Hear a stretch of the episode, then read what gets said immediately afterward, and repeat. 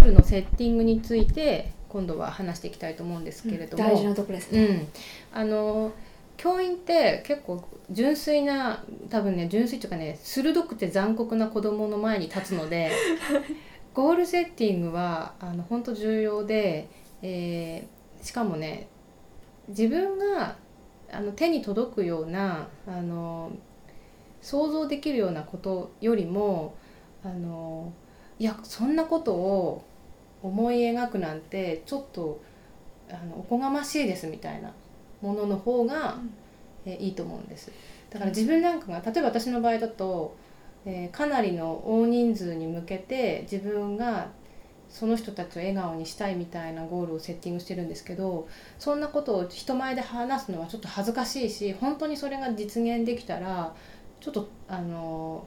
鳥肌が立つっていうか、うん。ゾクゾクするような、うん、そういうようなものをあえて、えー掲げちゃいましょうとうん。いうことなんですよね。自分の枠というか自分のカラーからもううん。外に出たところにあるものを考えなきゃいけあない、えて手の届かない、ううん。ん、それからあの今の自分の置かれてる状況では、えー成し得ないことの方が、えーいいです。ううんんでそのくらい高くてあの俯瞰したようなものをゴールにしているとあの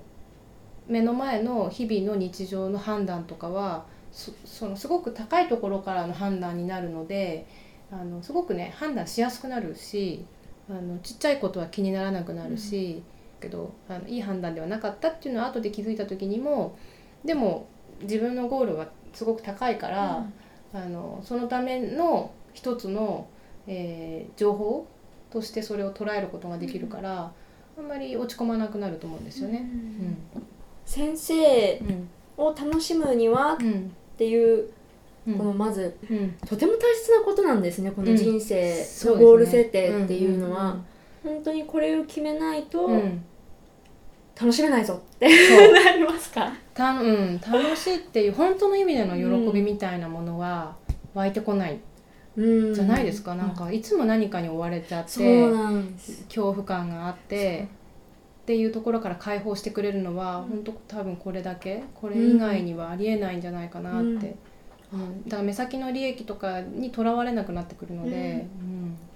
じゃあ本当他の先生方や、まあ、先生じゃなくても、うん。うんきっとこれみんなに言えることあ本当はそうですよね。ねもうぜひぜひゴール設定していただいて。うんはい、人生を謳歌してほしいですよね。教員人生も謳歌、うん。私たち全員が持っている、えーパフォーマンスをきちんと発揮するために、えーゴール設定をしっかりしましょうとはい、いうことなんです。はい、